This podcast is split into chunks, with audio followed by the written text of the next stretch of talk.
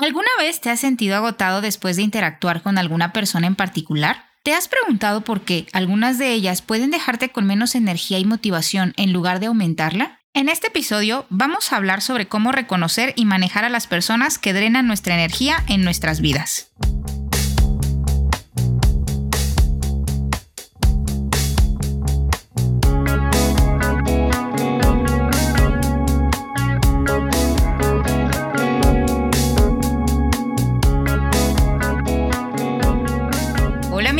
Bienvenidos a otro episodio de Echando Habladas. Mi nombre es Pame y estoy aquí con mi hermana. Hola, yo soy Fanny. ¿Cómo están todos? Gracias por estar aquí otra vez. ¿Qué tal la semana, hermana? ¿Te gustó? Ay, me encantó mucho. Me encantó el recibimiento que tuvimos del primer capítulo. Muchas gracias. Creo que ha sido de las cosas más increíbles en mi semana leerlos y saber que nos escuchan.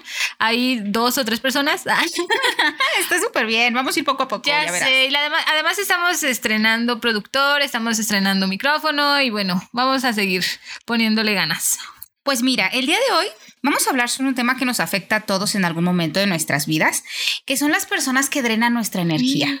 ¿Has sentido que llegas a algún lugar y de repente ya te quieres ir? Como que no te sientes cómoda, como que algo no te vibra chido. Bueno, pues puede que en ese lugar exista una persona que tiene una mala energía o te la quite a ti. Y para darte algunas características de ellas, son personas que te pueden criticar, son personas tóxicas, negativas, que si tú le ves el lado positivo a las cosas y a la vida, pues ellos se la quitan, ¿no? Algún ejemplo es que tú conseguiste un trabajo perfecto, pero para ellos cuando se lo platicas es, oye, ¿qué crees? Encontré un muy buen trabajo. Y ellos, sí, pero pues está muy lejos de tu casa, ¿no?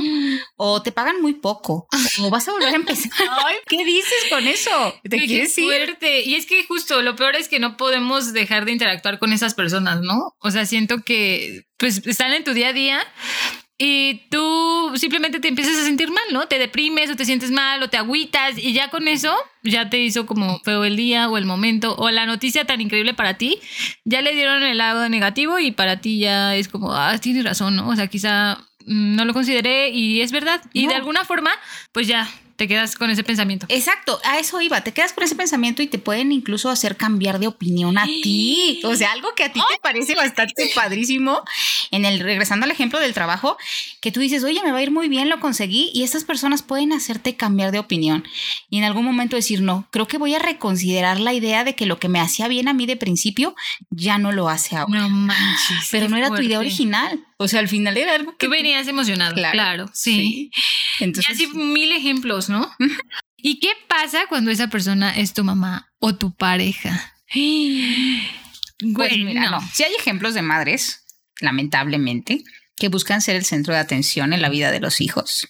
Madres excesivamente autoritarias, madres celosas. Ay, no pues un ejemplo de madre celosa. No, eso es lo peor que puede pasar. O sea, imagínate tú como hijo no, está, fuerte eso. O que tú lleves a la novia, ¿no? O sea, un ejemplo. Ajá. Y que diga, no, es que yo, porque a ella le compras y a mí no me compras. Ay, no puede ser. Sí puede pasar. Y es que, ¿cómo te libras de eso? O sea, porque una cosa es que esas personas se las encuentres en la calle, en el tráfico o en el trabajo, que dices, bueno, eventualmente regresas a tu casa y te vuelves a llenar de energía. Pero, ¿qué pasa si esa persona vive contigo? Está contigo todo el tiempo. ya valió porque hay manifestaciones en tu cuerpo que te van a decir que eso está sucediendo. Y una de ellas es que estás cansado.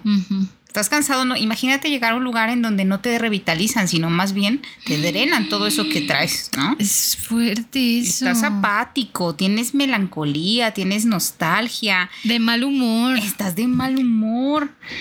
Te manipulan. Es más, hasta te enfermas. Sí. Sí, sí, el cuerpo habla. Pues Tienes razón, sí, sí, claro. Entonces, si estás todo el tiempo sometido a ese tipo de estrés constante, pues te vas a enfermar. Tus ojos están opacos, tu piel seca. Es como cuando tú estás con una persona así que ahora decimos que son tóxicos, te sales de esa relación y sanas. Exacto. No, qué fuerte. Es una sanguijuela, un vampiro completamente. Es un Te chupa todo. Sí, sí, me identifico 100%. ¿Y sabes por qué? Porque yo soy una ex vampira. Güey, pero yo no era. Está padre que reconozcas me que ya no hicieron así. Una persona me hizo así. ¿Y sabes qué es lo peor? Que esos comentarios, o sea, son comentarios así, piquitos, piquitos que te van diciendo durante el día.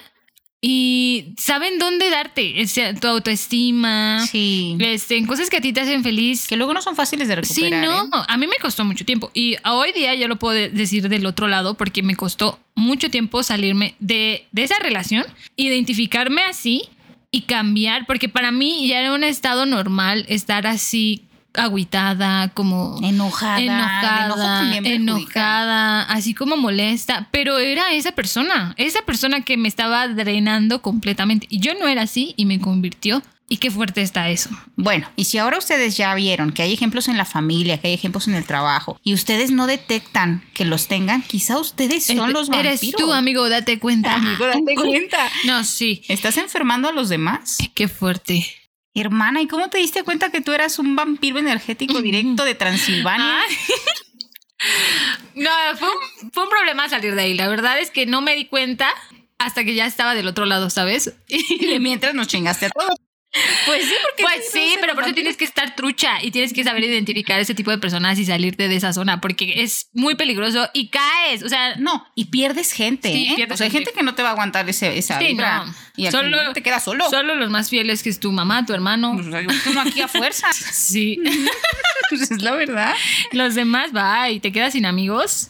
Porque de verdad te conviertes en esa persona. Ahora tú empiezas a ser así, a comportarte así y a alejar a la gente. Porque pues eres una persona no grata, la neta. Pero bien, o sea, como bien dices, una buena forma de saber si tú eres un vampiro energético es ver cómo te relacionas con los demás. Y hay algunas preguntas que te puedes hacer. Que si solo te sientes bien cuando estás positivo, feliz, risueño, bromista o cuando estás en compañía de otros. Siempre que estás solo te quedas dormido. Me rodeo solamente de personas muy energéticas, deportivas, competitivas, iracundas, hiperactivas. O busco la compañía de gente más joven que yo porque tiene más vitalidad que sí, tú. claro. Ujú. Entonces, pues los famosos chavorrucos. Háganse esas preguntas y si responden afirmativamente, pues es probable que no sepan cómo manejar su energía y necesiten ayuda. Pues yo tengo algunos tips que a mí me funcionan en mi día a día. Y el primero, en definitiva, es trabajar tu autoestima. Porque si no la tienes bien trabajada o si no es algo que, con lo que te sientas cómodo, ufas, el vampiro te va a atacar y pongan atención. Este es un típico comentario que te hacen, ¿no? Así de, ay, es que se te ve la lonja. O, ay, es que no se te, se te ve bien, pero siempre te lo pones, ¿no? Y si tú... retrato. Ay, qué incómodo.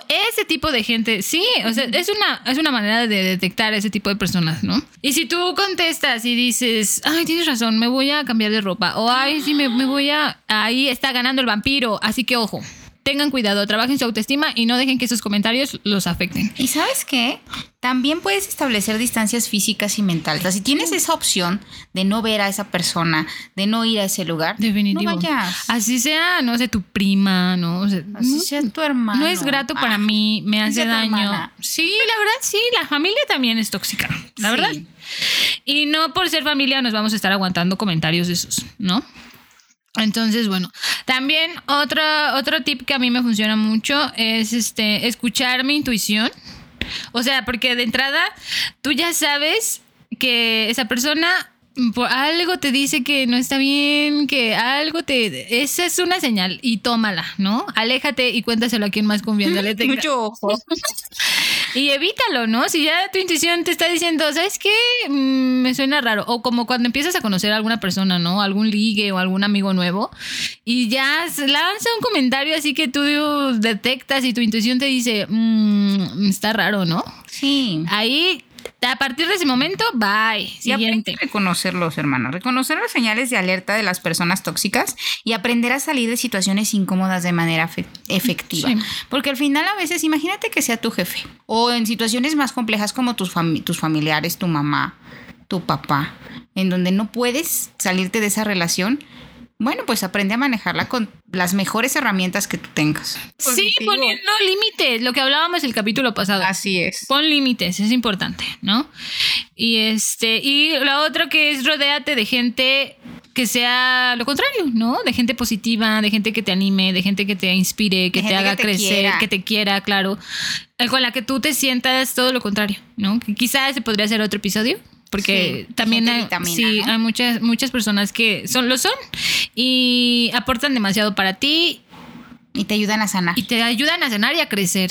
Todo lo contrario de estas personas que no son gratas. Bueno amigos, pues en resumen es importante aprender a reconocer a las personas que drenan nuestra energía y tomar medidas para proteger nuestra salud emocional. Y también trabajen en técnicas de relajación y sobre todo en su autoestima y confianza para evitar que personas lleguen y les quiten su energía y las drenen por completo. Y tenemos algunas citas de la semana. Y la de este episodio es, no permitiré que nadie camine en mi mente con los pies sucios. Mahatma Gandhi. Por ahí Pam tiene otra. Sí, esta está muy padre. Mira, dice, algunas personas viven una oscuridad tan profunda que podrían quemarse solos para ver la luz. ¡Ay, qué fuerte está eso! Y eso es todo por hoy en Echando Habladas. Esperamos haberles brindado información valiosa y herramientas para manejar a las personas que drenan su energía en sus vidas. Sí, ojalá se inspiren a tomar medidas para proteger su energía y pues rodarse de personas que los apoyen y les brinden muy buena vibra. También amigos les recordamos que pueden encontrar nuestros episodios en Spotify y en nuestras redes sociales. En nuestras próximas redes sociales. Este, muchas gracias a todos por habernos escuchado hoy. Esperamos tenerlos de vuelta en el próximo episodio de Echando Habladas. Nos vemos. Hasta luego amigos.